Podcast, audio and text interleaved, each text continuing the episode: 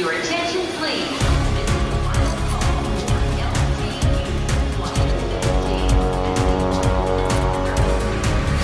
A hora dos portugueses. Vamos à ópera no Teatro de Essen, na Alemanha. Eu sou solista mezzo-soprano, ou seja, o mezzo-soprano é o meu tipo de voz e depois sou solista porque canto os personagens principais da ópera. Era um sonho e estou muito feliz.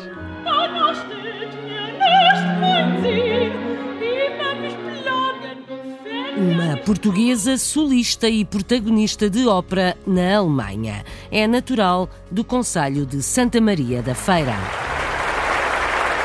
Uma luso-descendente em San Diego, na Califórnia, também vive da música, mas noutros ritmos. Eu gosto de sempre combinar um bocadinho de tudo: música latina, música rock, música portuguesa, até canto em português brasileiro. Ultimamente eu tenho tido a oportunidade de colaborar com muitos músicos latinos aqui, ah, baseados em San Diego. A música na vida de uma luso-descendente em San Diego, Estados Unidos. No Luxemburgo há uma escola de música em Differdange, criada e dirigida por um Os transmontano. nossos métodos são falados em português. Temos alguns alunos, eh, alguns já com algum peso, eh, de outras nacionalidades, italianos, luxemburgueses, franceses, que adoram eh, a nossa língua e adoram a nossa música tradicional e é por aí que nós começamos as nossas aulas. A escola de música deste português abriu em 2016 e tem perto de uma centena de alunos.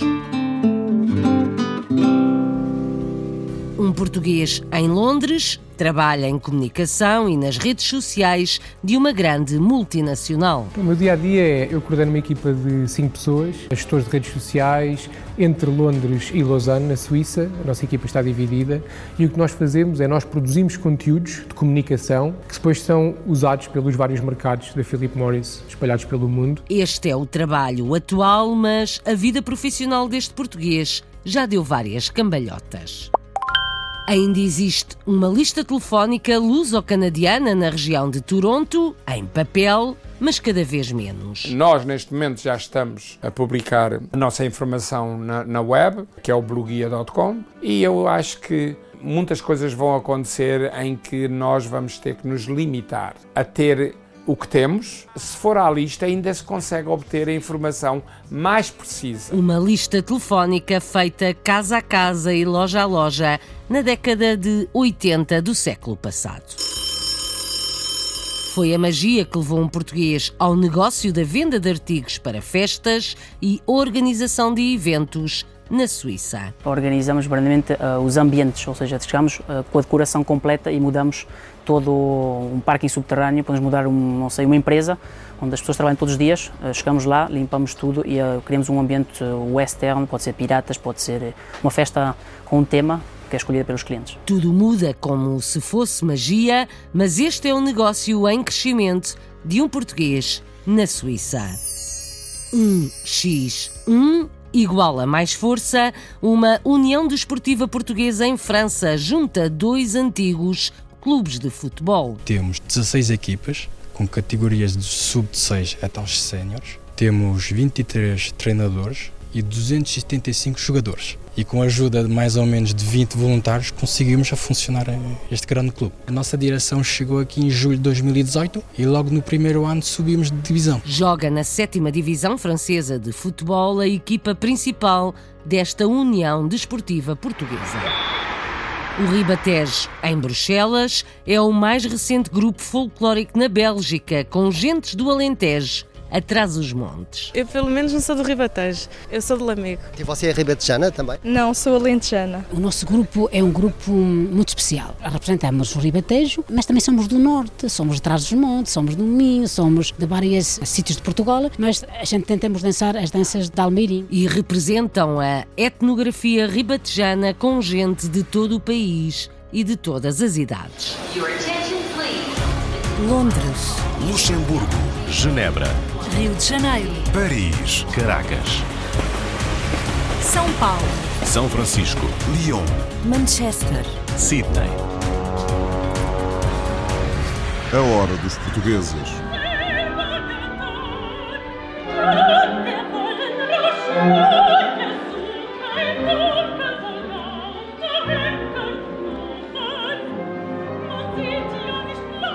Esta é a voz de uma portuguesa solista e protagonista de peças de ópera num teatro na cidade alemã de Essen. Liliana de Souza é natural do Conselho de Santa Maria da Feira. Licenciou-se no Porto e continuou os estudos na Bélgica. Depois foi um instante enquanto começou a participar em espetáculos na Alemanha, onde acabou por ficar por convite. Em palco, além de puxar pela voz, também faz de atriz. A Marisa Fernandes foi ao Teatro Úvila.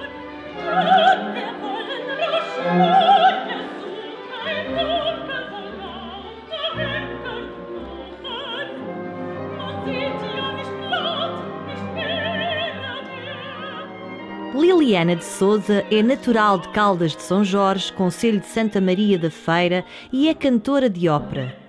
Licenciou-se em canto pela Escola Superior de Música, Artes e Espetáculo do Porto. Em Portugal, trabalhou com distintos maestros e também com vários encenadores em diversas produções, desde Mozart a ópera contemporânea. Entre 2013 e 2015, foi estudante da Academia Internacional de Ópera em Ghent, na Bélgica, o que a possibilitou a participar em várias produções na Alemanha. Nessa altura, Liliana foi convidada pelo Teatro da cidade de Essen, onde cantou e encantou os alemães. A partir daí, ficou pela Alemanha e desde 2016 a artista portuguesa é solista mezzo-soprano e integra o grupo de ópera do Teatro Alto Música Theater em Essen. Isso surgiu assim um bocado ao acaso. Eu sempre gostei de cantar, mas cantava eh, música pop e depois decidi que queria estudar música. Uh, estava a estudar uh, nutrição e depois decidi, ok, eu vou estudar música porque é isso mesmo que eu quero. Entretanto, o meu professor de canto uh, disse-me que eu deveria estudar ópera. E então eu comecei a, estudar algumas áreas de ópera e apaixonei-me e fui para a Escola Superior de Música de Artes e Espetáculo do Porto. Na escola superior fomos fazendo alguns projetos e, entretanto, quando estava eu a finalizar a minha licenciatura, queria muito sair de Portugal para a minha própria evolução, para aprender mais. Eh, eu sempre gostei muito de Portugal, mas, mas queria conhecer um pouco mais do que a minha própria cultura. E então havia essa possibilidade na Bélgica, um estúdio de ópera, candidatei-me, entrei e foi muito curioso porque a partir daí depois surgiu uma audição também para alguns projetos aqui, em Essen, e depois fui fazendo aqui quatro produções e depois fui convidada para ficar aqui a partir de 2016 com um contrato fest aqui no Alto Musiktheater em Essen. Eu sou solista mezzo-soprano, ou seja, o mezzo-soprano é o meu tipo de voz e depois sou solista porque canto os personagens principais da ópera. Era um sonho. Desde então, tem participado em várias e importantes produções, algumas como protagonista, como é o exemplo da peça Hansel und Gretel, em que representa a personagem Hansel. Eu sou funcionária do teatro, ou seja, eu vou sendo uh, planeada para as diversas produções que são escolhidas pelo próprio te teatro. Eles depois vão-me vão -me sugerir ou, ou, dizer não é, aquilo que está planeado para mim, de acordo com o meu tipo de voz. Basicamente são à volta das seis, oito produções por ano que eu faço. E hoje tenho o prazer de cantar o Hansel, do, do Hansel und Gretel, que é um, um papel importante e um desafio muito grande. E, e estou muito feliz.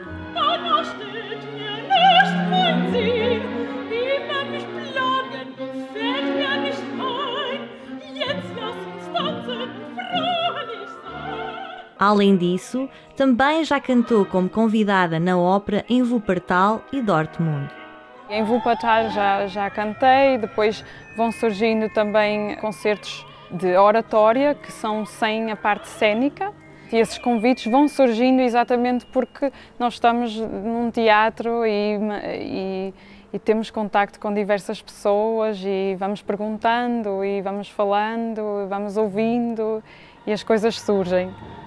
O meu objetivo é continuar aqui e evoluir, aprender muito, crescer. Eu também gosto muito de cantar em Portugal, mas agora estou aqui e as coisas também se proporcionam mais cá, de desenvolver mais o meu instrumento, a voz e também como atriz, porque nós também somos atores, portanto tenho intenções de, de ficar cá e de, e de ir aprendendo cada vez mais desenvolver o trabalho com a voz, por enquanto, na Alemanha. É o desejo de Liliana de Souza, solista e protagonista de ópera em Essen, na Alemanha.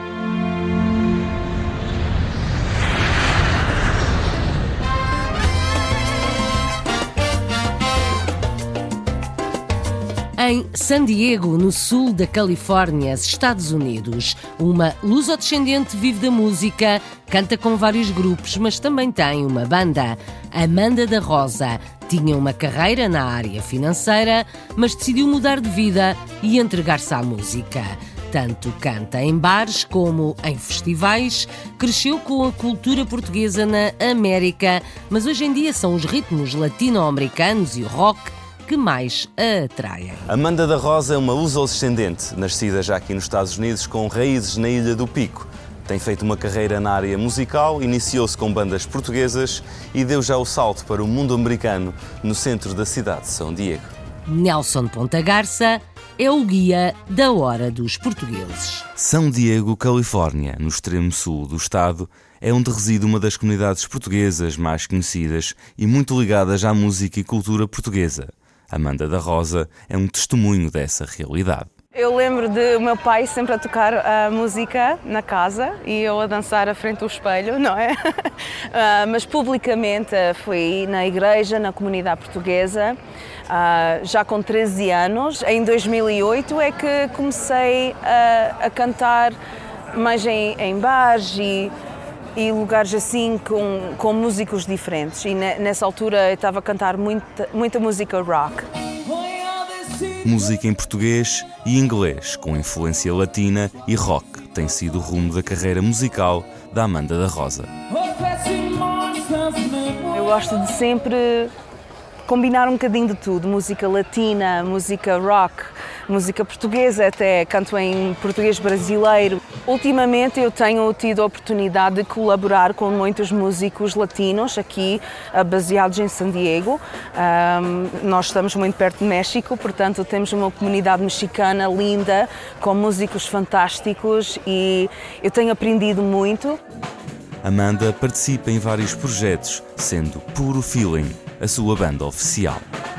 Já cantei num bar como num festival. Aqui em San Diego nós temos uma feira muito famosa que se chama Delmar Fair, que acontece todos os verões. Já trabalhei muitos anos com o meu padrinho o Zé Eduardo, que ele antes tinha um grupo de covers que chamava Os Navegadores. Eu tenho um grupo próprio que se chama Puro Feeling e é com esse grupo que eu tento puxar um bocadinho de, da minha história da minha vida, não é? É música portuguesa, música americana, contemporânea e também clássica. Depois de uma carreira profissional na área do controle de lavagem de dinheiro internacional, decidiu dedicar-se inteiramente à música. Uma carreira em um, contra a lavagem de dinheiro num banco durante uns 10 anos e gostava do trabalho, mas essa indústria é como nós digamos corporate America, ou seja, de segunda a sexta, de 8 às 5. E pensei, estou a fazer bom dinheiro, mas eu não tenho qualidade de vida. Eu não tive uh, este grande plano de ser um músico profissional, porque música foi sempre parte da minha vida, foi simplesmente uma coisa que continuei a fazer até uh, encontrar uma carreira nova, não é? A música vai sempre ser parte da minha vida, se eu encontrar outra, outra carreira ou não. Por enquanto, uh, eu vivo da música e isso é uma linda realidade para mim. Amanda da Rosa, luso-ascendente em São Diego, Califórnia, a manter viva a música portuguesa. É vocalista na sua banda e em vários projetos musicais, acima de tudo latinos e de rock, na cidade norte-americana de San Diego. A hora dos portugueses. Prazer de fazer música é nome de um livro e provavelmente a motivação de um transmontano no Luxemburgo. João Miguel Reboredo é músico e professor há seis anos no Grão-Ducado. Abriu uma escola de música na cidade de Differdange e tem mais livros editados.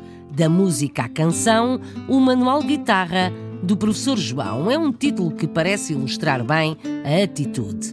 A escola foi criada em 2016, tem perto de uma centena de alunos de várias nacionalidades e todos aprendem música portuguesa, como vamos ouvir no trabalho de Marco António Ribeiro. Differdange, cidade luxemburguesa com uma expressiva comunidade lusófona, conta com uma escola que é já uma referência na educação musical tudo pela mão de um músico português há vários anos imigrado no Grão-Ducado. Os nossos métodos são uh, falados em português. Uh, temos alguns alunos, uh, alguns já com algum peso, de outras nacionalidades, italianos, luxemburgueses, franceses, que adoram a nossa língua e adoram a nossa música tradicional e é por aí que nós começamos as nossas aulas. Uma fórmula de sucesso numa era em que as redes sociais potenciam o interesse pela criação artística na área da música é muito gratificante ver que realmente eh, também existem escolas comunais, mas que realmente, e eu enquanto músico choca-me um bocadinho isso, porque realmente eh, a educação musical está a perder cada vez mais adeptos por causa do, do, fantasma que é o solfejo, que eu amo, e da formação musical que eu também amo, mas hoje a criança quer fazer, quer uh, tocar, quer uh, executar as canções que vê no YouTube, que ouve todos os dias na televisão. E então nós temos um, um, um, processo e um método que leva a criança, ao fim de 12 aulas, a tocar mais de, de, de, de 50 uh, canções. Os alunos que já cá estão e que, que se mantêm uh, cada vez se agarram mais à escola e aos nossos métodos. Os pais gostam cada vez mais da nossa responsabilidade, da nossa humildade, da nossa postura enquanto educador. Educador e músico, João Miguel Reboredo tem uma escola em Differdange, no Luxemburgo. Ele próprio dá concertos e dirige grupos que às vezes dão espetáculos a favor de causas humanitárias. A vida de um português em Inglaterra já deu muitas voltas. Duarte Garrido trabalha em comunicação numa grande multinacional, mas começou por estudar cinema. Depois passou para a cozinha e mudou-se para a Inglaterra, onde começou a fazer jornalismo na área digital. O ano passado voltou a mudar e agora produz conteúdos para as redes sociais. Um dos responsáveis da empresa pela área da comunicação fala brasileiro e vamos ouvi-lo na reportagem de Renato Guerra para A Hora dos Portugueses. Duarte conta algumas das voltas que a sua vida já deu. A minha carreira é pouco convencional. Começou por um curso de cinema que nunca acabei. Decidi estudar cozinha para fazer alguma coisa com as mãos, uma profissão útil. Trabalhei em cozinha durante dois anos da minha vida e cheguei a uma altura em que senti-me estagnado e decidi deixar a cozinha, deixar a minha terra e ir viajar, conhecer a América do Sul. Acho que as viagens o que me deram foi um sentido de, missão e ajudaram-me a conhecer melhor a mim próprio e a conhecer melhor o mundo. E foi quando voltei que decidi voltar para a universidade, voltar a estudar, construir uma carreira, decidi tirar ciência política cedo percebi que política não era bem para mim e, e que jornalismo era a coisa, era o caminho certo a seguir. Em 2012, Duarte Garrido mudou-se para o Reino Unido, ingressando no mestrado em jornalismo internacional. Nos anos seguintes, trabalhou na agência Reuters e na Sky News. O meu caminho pelo jornalismo digital começa a sério na Sky. A Sky vai buscar-me à Reuters para uh, escrever e editar a página de, de entretenimento da, da Sky News Online. E como não há duas sem três, em 2019 abandona o jornalismo para se tornar gestor de redes sociais da gigante Philip Morris. A minha carreira volta a dar uma cambalhota quando eu decido deixar o jornalismo e mudar-me para a Philip Morris para fazer a comunicação, mais especificamente para trabalhar conteúdos então, o meu dia a dia é eu coordeno uma equipa de cinco pessoas gestores de redes sociais, entre Londres e Lausanne, na Suíça. A nossa equipa está dividida e o que nós fazemos é nós produzimos conteúdos de comunicação que depois são usados pelos vários mercados da Philip Morris espalhados pelo mundo. Uh, e também nas nossas contas internacionais. Esses conteúdos passam desde conteúdos visuais até texto, motion graphics, vídeo, Comunicação digital virou importante também para a nossa empresa. O Duarte faz parte do departamento que comunica uh, de um jeito digital com todas as pessoas que podem acelerar a mudança positiva, que sejam governos, que sejam uh, eh, NGOs, quais são as alternativas e o que, que os governos podem fazer para acelerar a mudança. Sinto-me feliz e realizado e acho que foi sobretudo o facto de ter experimentado profissões diferentes, uh, ter saído da minha zona de conforto e me ter mudado para Londres que me permitiu estar onde estou agora, com um bom balanço entre a minha vida pessoal e a minha carreira. O exemplo de como a vida dá muitas voltas, neste caso, de um português a viver em Londres, por enquanto.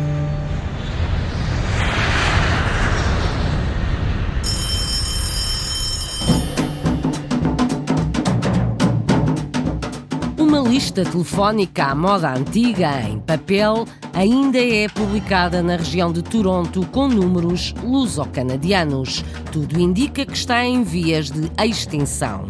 Chama-se Bloguia e começou a ser compilada em 1982. Jorge Ribeiro sempre foi o diretor da publicação e conta que agora a lista também já está na internet. Noutros tempos, esta lista telefónica ajudou ao reencontro de vários patrícios, como conta Luís Medeiros, guia da hora dos portugueses no Canadá. Nos dias que correm, a lista telefónica parece ser um objeto do passado e pouco necessário, mas há exceções. Em Toronto, a Blue Guia, ou Blue Pages, como é conhecida, circula desde 1982 nasceu da necessidade de compilar dados telefónicos comerciais e residenciais para a comunidade portuguesa.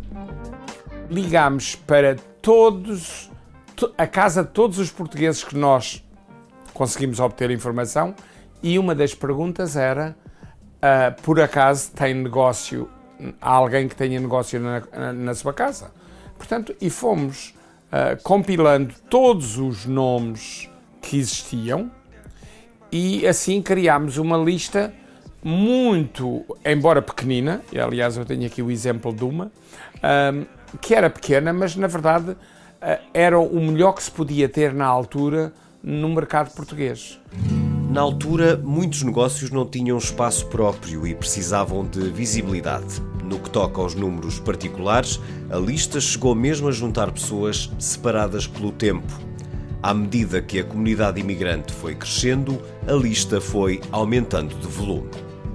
Houve sempre uma evolução porque cada vez mais houve mais negócios nas, nas nossas comunidades, inclusive nós não, a comunidade brasileira também eh, se identifica aqui e logicamente que é, é normal haver um aumento e portanto hoje há muitos mais profissionais uh, que não havia há anos o avanço das tecnologias apresentou desafios e o guia comercial português acabou por juntar-se à Blue Pages, por já não se justificar ter duas publicações. Daí ter passado a chamar-se Blue Guia. Jorge Ribeiro gera este serviço desde o primeiro dia e sabe antever as mudanças que são inevitáveis. Por isso, a sua lista telefónica também já está online. Eh, nós, neste momento, já estamos uh, a publicar a nossa informação na, na web, tem, que é o bloguia.com, e eu acho que um, muitas coisas vão acontecer em que nós vamos ter que nos limitar um, a ter o que temos. Lamentavelmente, uh, à medida que os jornais vão acabando, a, a revista irá acabar eventualmente, e tudo isso afeta a, a comunidade como nós a conhecemos. Ainda assim, diz que a informação na lista em papel é mais completa que na versão digital. Se for à lista, ainda se consegue obter a informação mais precisa. Muitos outros guias e listas telefónicas em vários países popularizaram-se na internet. Jorge diz que cabe agora aos mais novos ensinar os mais velhos a aceder às listas digitais. Blue Guia uma lista telefónica com números luso-canadianos na região de Toronto. Ainda sai em papel, só não se sabe até quando. Um português na Suíça tem uma empresa de organização de eventos e uma grande loja onde vende artigos para festas. Nuno Grilo quer mais. Mais espaço na loja e mais lojas, porque o negócio corre bem. E tudo começou com a magia, como conta Vanessa Santos. Chama-se Nuno Grilo, é natural de uma pequena aldeia pertencente ao Conselho de Pombal. Chegou à Suíça há 22 anos, formou-se em hotelaria e hoje é empresário na área da organização de eventos e venda de artigos para festas. Foi a paixão pelo mundo da magia que o levou a criar a empresa que tem hoje, no cantão de Friburgo. A partir dos 15 anos já tinha uma, umas ideias de criar algum negócio, não sabia bem o quê. Então comecei com magia aos 15 anos, avancei basicamente para resumir até aos 20, 20 e tal anos e depois tive uma pequena loja com 30 metros quadrados e a partir daí foi para 100, 200 e agora está aqui a, a mais de 400 metros quadrados. Perfeito. Deixa eu agarrar a carta aqui, meter aqui, agarro a carta por aqui e meto aqui onde é que você acha que está. A história é que eu tive uh, uma paixão por uma rapariga desde a idade dos 9, 10 anos. Ela nunca quis, quis nada comigo e aos 15 anos tinha um colega meu que tinha um livro de magia. Foi quando havia também o Luís de Matos, na altura, que eram os programas dele, então estava fascinado por isso. Esse colega meu na escola tinha um livro. Eu disse: Olha, não me emprestas-me um livro? Ele disse: Sim. Nessa noite li o livro todo, no outro dia cheguei, olha, compro-te o livro, ok, está bem, e a partir daí comecei o primeiro espetáculo de magia na escola, da, na escola da guia e não parei até aos 33 anos fazendo magia, e ao mesmo tempo tinha a empresa uh, da loja. Estive nos Estados Unidos seis meses, uh, através de um estágio da escola, mas também permitiu fazer magia, passei também na televisão no Canadá, e uh, também fizemos até 50 espetáculos por ano, eu e minha esposa aqui na Suíça, em paralelo ao desenvolvimento de tudo o que é a loja de Gizman Ponces, foi o que a gente tinha, que é o sítio principal. São as cartas que os mágicos utilizam e foi onde eu comecei no meu quarto a vender jogos de cartas na Suíça. Aos 18 anos vendia e tinha toda uma, uma estante uh, no meu quarto a vender estes jogos de cartas. Foi começou tudo um bocado já o bichinho do negócio, propriamente dito relacionado com as festas. E agora organizamos verdadeiramente uh, os ambientes, ou seja, chegamos uh, com a decoração completa e mudamos todo um parking subterrâneo, podemos mudar, um, não sei, uma empresa onde as pessoas trabalham todos os dias, uh, chegamos lá, limpamos tudo e criamos um ambiente western, pode ser piratas, pode ser uma festa com um tema que é escolhida pelos clientes. Na Suíça há muita adesão a esse, aos temas para as empresas fim de ano, para as festas das empresas fim de ano, as empresas organizam a festa dos empregados com um tema, com comida, com tudo justamente, e nós é a parte da decoração que a gente fazemos com luzes, com tudo, com estátuas, com tudo. Com o Carnaval à porta, Nuno já tem tudo a postos para receber os festivaleiros e lhes propor os melhores disfarces. O Carnaval é muito forte, podemos ter até 800 pessoas aqui dentro da loja uh, e temos até 10 pessoas a trabalhar no exterior quanto, e na loja também. O objetivo a longo prazo é abrir uma segunda loja, seguramente. Já temos pensado há uns 5 anos para cá, mais ou menos, abrir uma segunda loja, também na Suíça. Uh, também temos projetos uh, no outro país, uh, por internet, e também seria desenvolver muito mais e construir talvez os nossos locais uh, para a loja e ter talvez duas, três vezes mais grande do que isto. Para, para o mercado suíço. E depois, talvez, quem souber na, na Europa, talvez. Nuno Grelo, com truques para um negócio que tem estado sempre a crescer, a organização de eventos e a venda de artigos para festas na Suíça. Vira ao jogo lá para lá à direita, uma volta sobre si próprio, a tricotar junto ao bico da grande área, a meter lá dentro da grande área, vai marcar Portugal!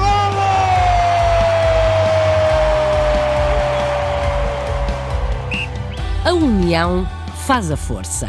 A União Desportiva dos Portugueses de Roubaix e Turcã tem 16 equipas de futebol e a principal joga na sétima divisão francesa.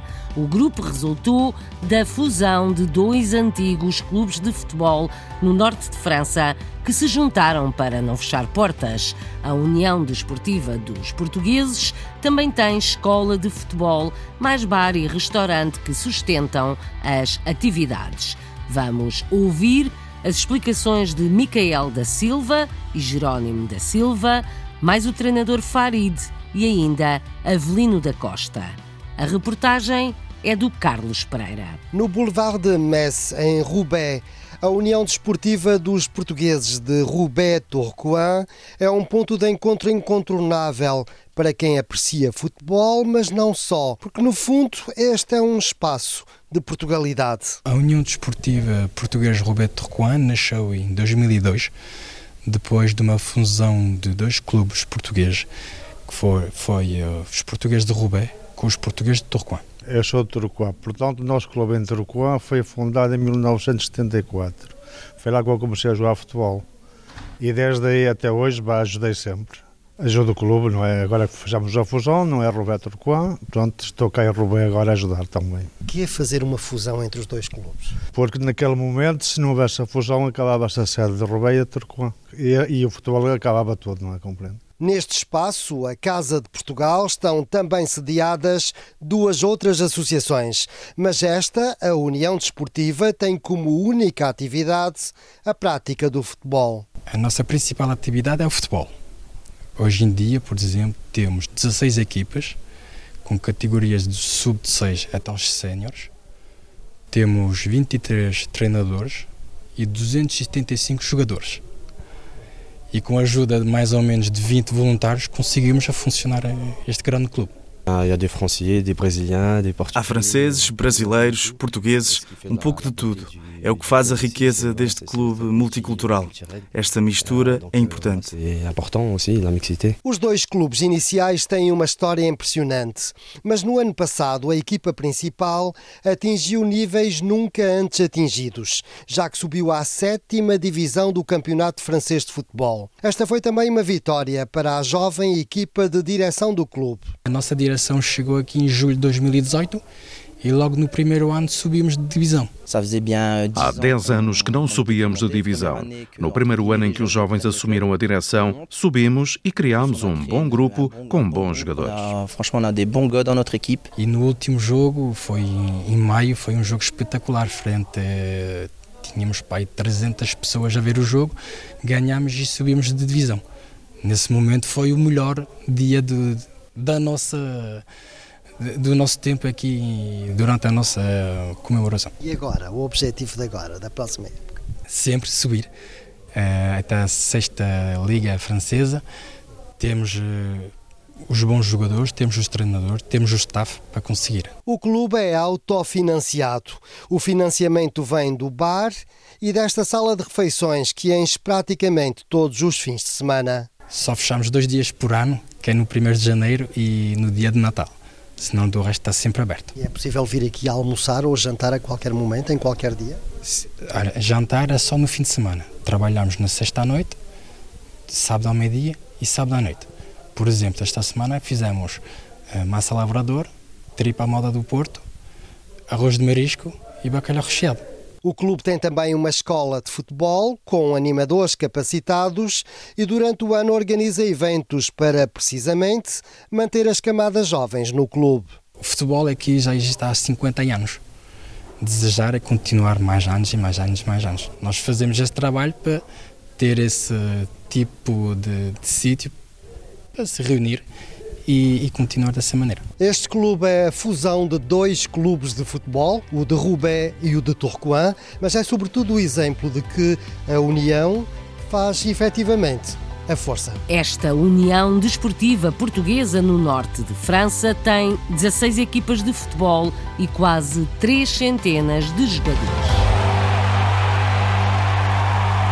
De Roubaix a Bruxelas e do futebol ao folclore.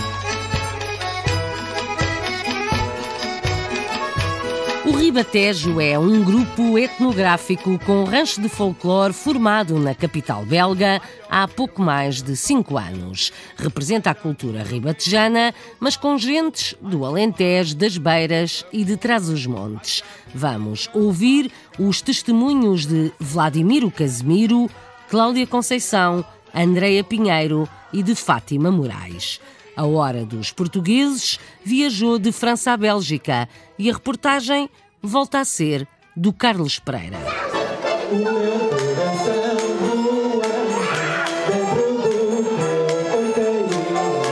Esta é a tocata do grupo etnográfico O Ribatejo, um grupo existente em Bruxelas. Aliás, é o mais recente grupo folclórico português criado na Bélgica e optou pelo rigor etnográfico. Por norma, tem havido muitos grupos uh, com outra tipologia, graças a essa imigração que houve dos anos 70. Atualmente, com a imigração que têm tido, uh, estão a ver o folclore com outros olhos e então perante os jovens dinâmicos dentro deste grupo, criámos o Grupo Etnográfico Ribatejo. Foi criado em 2014, em janeiro de 2014, com o objetivo de divulgar os nossos usos e costumes do Ribatejo. Uh, ensaiámos todas as sextas-feiras no Piano Fabrique, que é a Rue du Fort, em Saint-Gilles. Uh, as saídas é conforme uh, os, os intercâmbios, porque a gente funciona com intercâmbios, somos convidados e convidamos.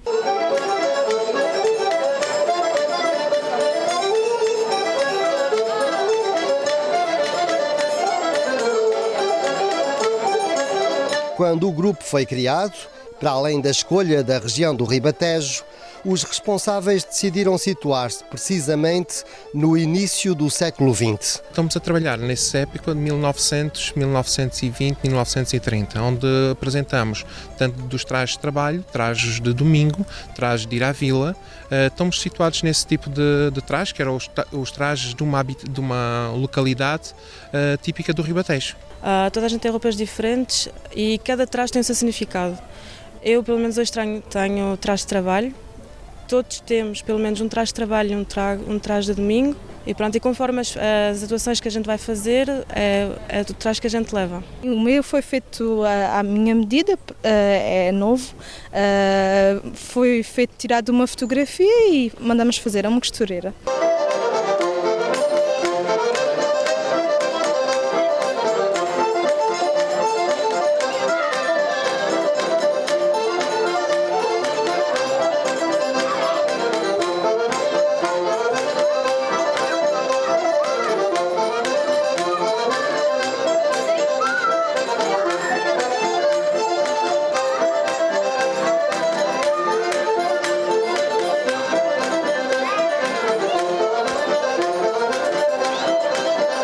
Os dirigentes do grupo são bastante jovens, mas na verdade o Ribatejo integra elementos de várias faixas etárias e de várias regiões de Portugal. Eu nasci em Portugal, vivi até aos 11 anos e tive sempre, durante as minhas férias, sempre ligado com grupos folclore português.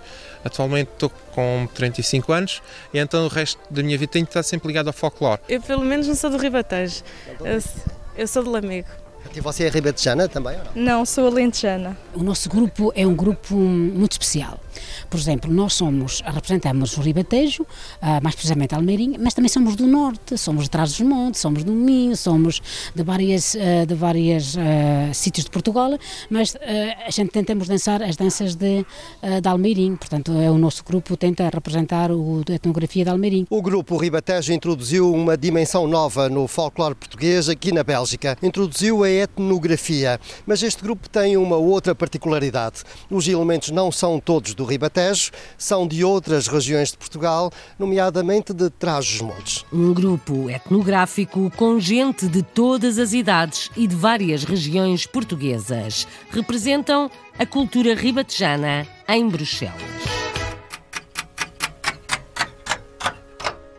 Antes estivemos na União Desportiva Portuguesa em Roubaix e conhecemos a grande loja de artigos para festas que um português tem na Suíça.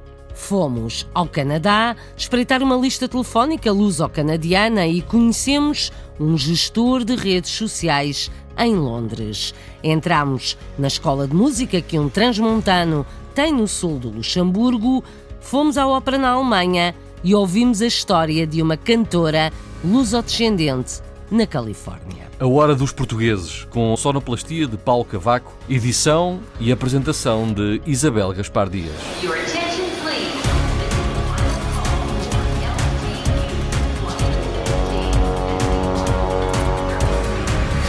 A Hora dos Portugueses